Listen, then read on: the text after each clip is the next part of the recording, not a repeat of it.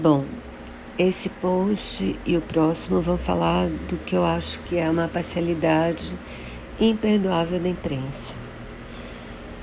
Por exemplo, em relação à vacina, né? Eu acho mesmo assim que em termos de atitude, o Bolsonaro, boa parte do que ele fala em relação ao corona, em relação às atitudes que devem ser tomadas em relação ao, ao corona, podem ser todos jogados no lixo de modo geral, assim. Mas em relação à atitude prática, o governo brasileiro investiu pesado numa vacina que já está aprovada no, no, Reino Unido.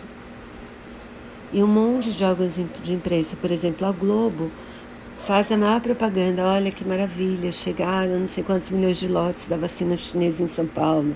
A vacina chinesa começará a ser usada em janeiro etc, etc, etc, sendo que a vacina chinesa não tem estudo de eficácia publicado.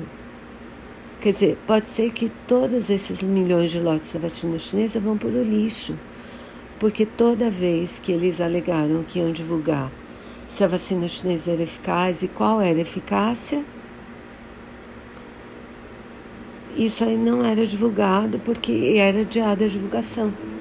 Tá certo? A vacina inglesa Está aprovada no Reino Unido hoje. Semana que vem vão entrar com o final da papelada para aprovar no Brasil. Tá certo? E na hora de divulgar, a, a, a, a imprensa, sabe, a imprensa dá todos os holofotes para São Paulo.